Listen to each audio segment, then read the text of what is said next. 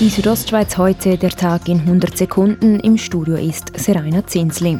Die Schweiz wird im Ausland vermehrt als Corona-Hotspot gehandhabt. Gestern hat auch Deutschland die ganze Schweiz auf ihre Risikoliste gesetzt.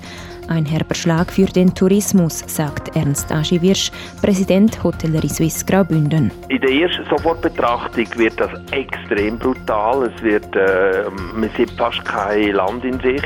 Es bestehe noch die Hoffnung, dass sich die Situation im Dezember beruhige und die Schweiz dann nicht mehr als Hotspot gehandhabt werde. Der Kanton Graubünden verzeichnet einen starken Anstieg an Corona-Neuinfektionen.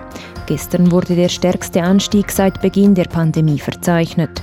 91 Personen wurden innerhalb eines Tages positiv getestet.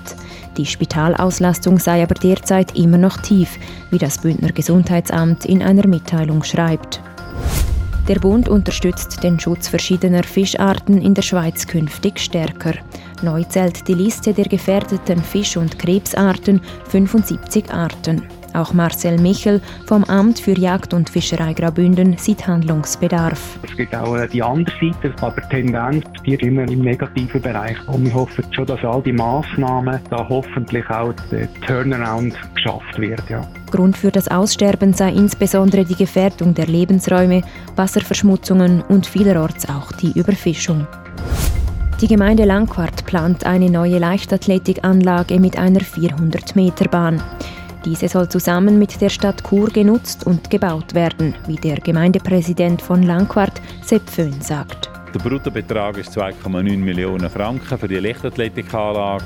Dann ist das aufgeteilt auf die Stadt Chur, Kanton, wo als dritter Partner drin ist, die Gemeinde Langquart. Im Frühling wird das Stimmvolk von Langquart dann über einen Investitionskredit abstimmen.